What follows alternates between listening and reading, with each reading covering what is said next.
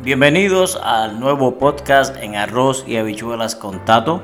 Gracias por su sintonía. Vamos a intentar eh, por medio de este podcast discutir temas de gran importancia a nivel local, nacional e internacional, tratando de poner las cosas como decimos allá en Puerto Rico de la manera más sencilla y pueblerina en arroz y habichuelas. Mi nombre es Orlando Batista, soy natural de Trujillo Alto. Aquellos que me conocen por el ámbito laboral o de estudios saben que siempre me ha interesado todo lo que tenga que ver con la polémica social, económica y política.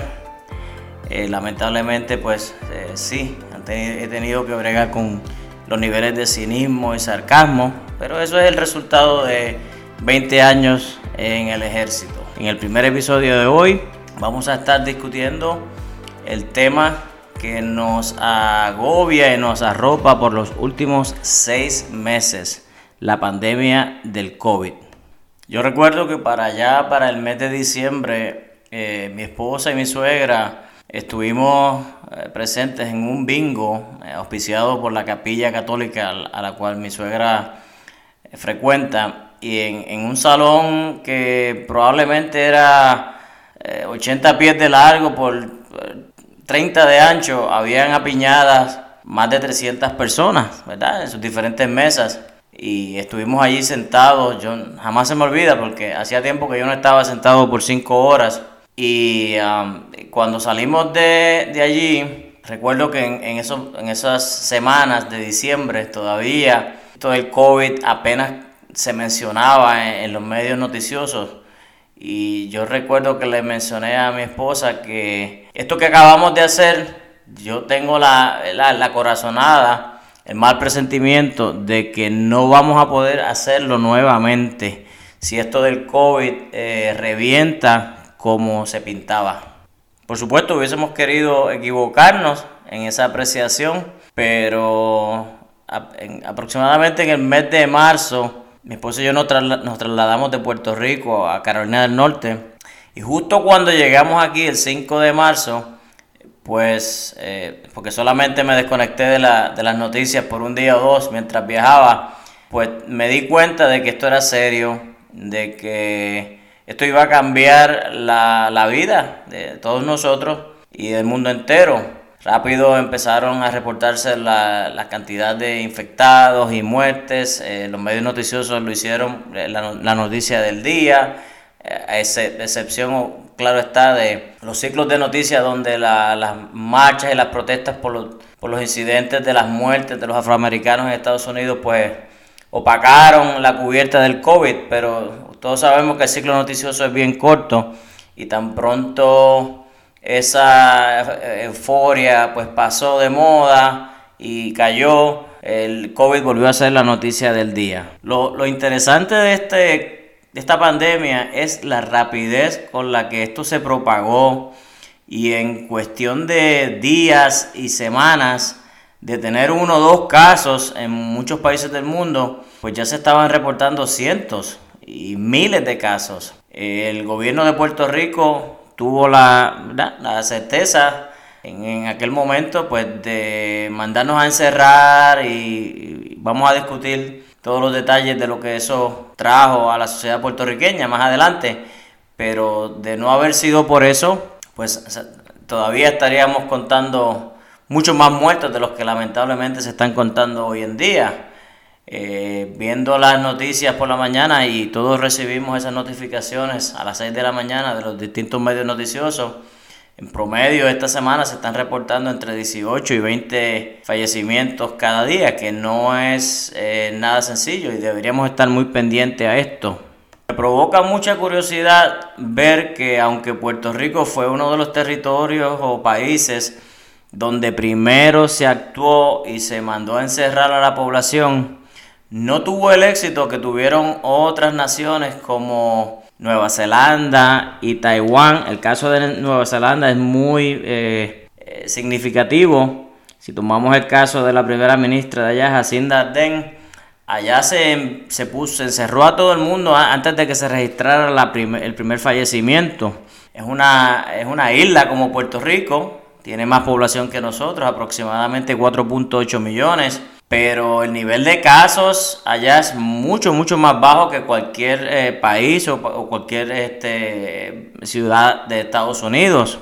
De hecho, la primera muerte en Nueva Zelanda se vino a registrar el 29 de marzo. O sea que si nosotros en Puerto Rico hicimos lo correcto en encerrarnos, lamentablemente ese encierro pues vino en medio de polémicas políticas, en medio de una campaña, hemos visto como todos los grupos eh, y, como le llamo yo, las tribus, porque Puerto Rico no es diferente a cualquier otra sociedad, Puerto Rico está compuesta de diferentes tribus y la tribu de los dueños de concesionarios de automóviles pues protestaban eh, para que se abriesen sus negocios, obviamente.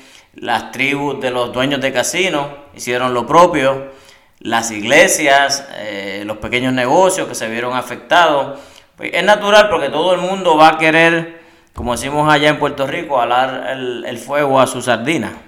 Si nos comparamos con muchos sitios en, el mundo, pues Puerto Rico no está tan mal porque eh, comparado el, el nivel de población que tenemos, que todavía se desconoce hasta que no se termine el censo, yo siempre pienso que vamos a estar por debajo de los 3 millones esta vez pues la cantidad de contagios y muertes y el paso con que esto se ha dado todavía no ha alarmado y asustado a la gente como lo ha hecho en otros lugares. Pero ¿qué era, era realmente lo que se esperaba del gobierno al mandarnos a encerrar? Si usted se pone a analizar eh, las leyes o los reglamentos que se aprobaron, las órdenes eh, ejecutivas que aprobó la gobernadora, eran, eran fuertes y eran estrictas, obligaban a prácticamente a uno encerrarse y a uno tener que justificar eh, qué hacía uno en la calle después de ciertas horas, eso estuvo muy bien, pero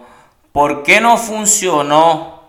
Porque para mí eh, eh, el nivel de encierro debía haber producido una, una, cantidad mucho menor de contagios y muertes. Que en mi opinión, cada vez que, o toda vez que en un país las leyes se ajustan a la gritería de la población y no se desarrollan o no se crean políticas públicas por eh, data, a, través de la utilización de data y, datos correctos y estadísticas, y en vez de eso, pues uno reacciona y legisla a base de lo que grita la gente, pues la gente pues estaba cansada y cada vez que el, gobierno, vamos a decir gobierno en vez de decir la gobernadora, eh, flexibilizaba las reglas y las leyes, pues lamentablemente, en mi opinión, nos volvíamos locos, nos íbamos a la calle a celebrar, a beber, a brincar, y era como si el virus hubiese pasado, pero el virus sigue ahí. Y es que si, si lo pensamos bien, el propósito de encerrarnos debió haber sido que el gobierno desarrollara técnicas de rastreo efectivas y un plan. Obviamente en Puerto Rico no se iba a diseñar ninguna vacuna, pero que se diseñara un plan de rastreo donde, ok, tú me dices que yo me encierro, pues perfecto, yo voy a estar encerrado, pero cuando yo termine mi encierro en 30, 45, 60 días y salgamos a la calle porque no podemos estar encerrados toda la vida, pues tú tienes un plan para minimizar los efectos, para saber, mira, en el barrio eh, Quebrada Negrito de Trujillo Alto, pues ha habido un, incremento de contagio, pues vamos a ver qué está pasando allí, vamos a rastrear, vamos a, a, buscar a la gente, a localizarla, a saber dónde están y asegurarnos de que, de que se encierren y de que se aíslen y, y que guarden una cuarentena correcta. A mi entender eso no se hizo y estamos viendo el resultado de eso. Estamos viendo que mientras Puerto Rico asumió, en mi opinión, una actitud un poquito xenofóbica cada vez que veíamos turistas en la calle. Eh, todos recuerdan esas, varias semanas donde los pasajes de Estados Unidos a Puerto Rico se pusieron, a, como decimos allá, a precio de pescado a bombao y las calles estaban llenas de turistas sin mascarilla. Pues pensábamos que todo el mundo empezó a gritar, vamos a cerrar el aeropuerto, pero nos olvidamos que tal vez los focos de contagio los estamos produciendo nosotros mismos en nuestras casas, con la bebelata, con, durante el Día de los Padres, el 4 de julio, porque se nos olvida, el ser humano no es hasta que uno ve los, colmillos del tigre, no estamos, no aceptamos que hay un peligro inminente, lamentablemente. Encima de todo eso, pues empezó la controversia de que era más importante el efecto eh, nocivo a la economía o salvar vidas. Y usted, yo sigo mucho las redes sociales, mayormente Facebook, Twitter, no tanto Instagram, y, escucho radio, yo diría que todo el día, ese es el, mayor vicio que yo tengo, que me levanto escuchando radio y me acuesto escuchando radio a través de la internet. Y veíamos eso, esa fuerza, esa pugna entre los sectores económicos y, los sectores de salud. Y en el medio a la población, unos abogando por una cosa y otros abogando por otra. La mayoría de los comentaristas, eh, pues, llegaban a, a, una conclusión parecida y era que había que tener un balance. No se le podía dar más importancia a una cosa que a la otra, porque obviamente sin vida, pues no puede haber negocios. Y si cuando esto todo esto termine, pues los niveles de pobreza se han triplicado y no hay economía corriendo en la calle, pues no se va a poder correr un gobierno, obviamente no se va a poder, no se van a poder atender los, los asuntos de salud, porque todo en esta vida lamentablemente pues cuesta dinero. En Puerto Rico no hubo una politización del issue tan grande como la ha habido acá en Estados Unidos continentales. Hemos visto acá que el presidente Trump desde un principio, y si usted no ha escuchado o ha visto los videos del eh, reportero este Woodward, el, que destapó el escándalo de Watergate eh, en la década de los 70, él hizo una entrevista con el presidente Trump eh, por más de 18 horas, tengo entendido, que todavía yo no me explico quién en el grupo de, de, los medios de Trump le permitió a Trump sentarse con este señor, que este señor es un lobo viejo que ha entrevistado muchos presidentes. Eh, y dejarlo a él solo en una entrevista uno, uno a uno, pues si es que así se dio, pues va más allá de mi comprensión. Pues Trump desde un principio um, le, le, restó importancia al, al issue de la pandemia eh, podemos especular todo el día, yo no, yo no sé las razones reales por las cuales las personas hacen lo que hacen, yo solamente puedo especular como puede hacerlo usted, eh, de que pues obviamente él está corriendo para la reelección y él no, él no podía darse el lujo de, de destruir la economía y congelarla, porque la realidad es que los números en términos económicos antes de la pandemia pues lo favorecían y esa era probablemente el área de mayor fortaleza para el presidente Trump salir reelecto. La economía, los niveles de desempleo estaban en un 4% o menos, eh, había mucha más gente trabajando, eh, aunque la bolsa de valor yo siempre he dicho que eso el presidente no directamente no lo afecta, pero obviamente cuando, cuando algo es bueno yo soy bueno para acreditármelo y cuando algo no funciona, pues es culpa de otro. Pero volviendo a Trump, acá desde el principio, pues las huestes de Trump, que son muy particulares y muy pintorescas, eh, desde un principio pues se negaron a utilizar las máscaras faciales, las mascarillas, porque Trump y, aún su vicepresidente Pence, que estuvo desde, al principio, desde el principio a cargo de trabajar con la pandemia, pues se negaban a ponerse las máscaras faciales, las mascarillas, y todos sabemos que pues uno hace, es más fácil seguir el ejemplo de lo que hace la persona que yo estoy mirando que escuchar lo que la persona dice. Y en la calle se volvió una controversia. Yo recuerdo que mi esposa y yo visitamos Carolina del Sur hace unos meses atrás y estuvimos en un centro comercial donde yo te diría que éramos los únicos o si acaso los únicos entre 5 o 6 personas más en todo el centro comercial que andábamos con mascarilla cada vez que entrábamos a los establecimientos y la gente nos miraba como extraterrestres. Yo estaba preparado, ¿verdad?, para contestar, porque estaba, de hecho estaba ansioso de que alguien me cuestionara por qué tenía una mascarilla. Este, aún no hemos entendido que la mascarilla es la vacuna más efectiva. Eh, a mí personalmente no me molesta si usted no se la pone pero no se moleste si yo me la pongo. Eh, yo creo que tenemos una responsabilidad cívica y social con aquellos que están más débiles de salud, que están en riesgo, con las personas edad avanzada, con las personas enfermas, con los niños. Y esa es la razón por la que mi esposa y yo pues favorecemos personalmente el uso de la mascarilla. Si usted no se la quiere poner, pues no se la ponga. Tiene derecho a no ponérsela, al igual que nosotros tenemos derecho a cuidarnos. Pero no deja de ser triste que un asunto de política eh, pública sanitaria, porque esto es un asunto de salud, esto es un asunto de salud pública, se haya vuelto un asunto de política a nivel de que usted ve en la televisión estos eh, rallies o a conglomeraciones de, seguidores de, Trump, porque Trump vive de eso, Trump vive de, de, que le alimenten su ego, esa es la personalidad narcisista de Trump, eso, eso es tema para otro capítulo de En Arroz y Habichuela. Pues allí se fomenta que no se use la mascarilla, porque usar la mascarilla es una aceptación de que esto es una mentira eh, diseñada por los eh, adversarios de Trump, por no decir pues los demócratas. Aún esperamos eh, la creación y la aprobación de una vacuna. No sabemos cuándo esto se va a dar. Mi recomendación es que si usted tiene acceso y debe tenerlo a la vacuna contra la influenza o el catarro este común que da en, en, esta época del año, que se la ponga.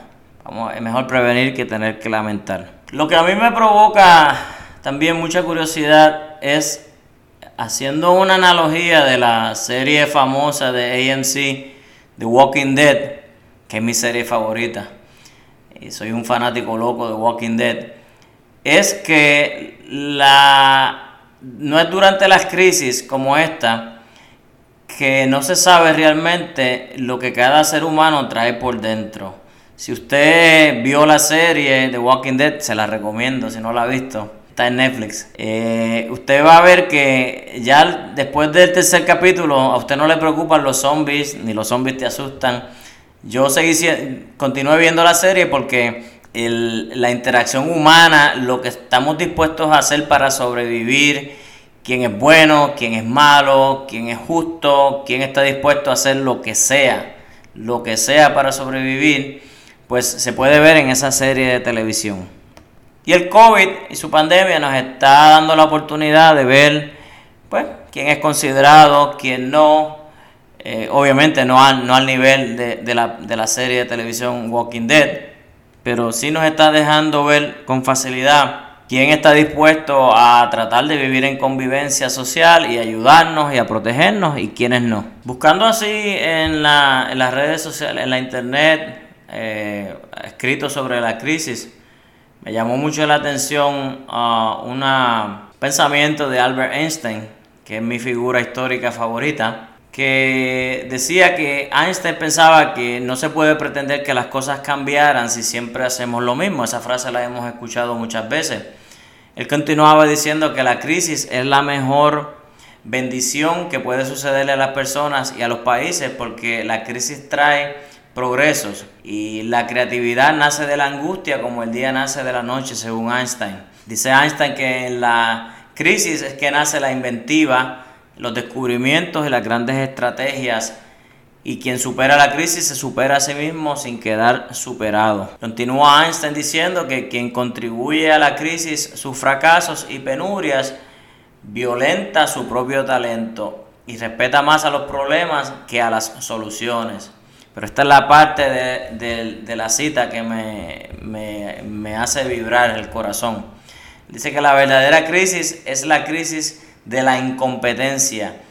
Es el inconveniente de las personas y los países. Es la pereza para encontrar las salidas y soluciones. Y sin crisis no hay desafíos. Sin desafíos la vida es una rutina decía Einstein. Y es que esa última parte de esa cita de Einstein me hace pensar inevitablemente en la sociedad puertorriqueña, donde vemos que tenemos los recursos necesarios para echar el país adelante. No se trata de falta de dinero, porque usted ve que en Puerto Rico corre el dinero y usted no tiene idea de cómo corre el dinero en Puerto Rico.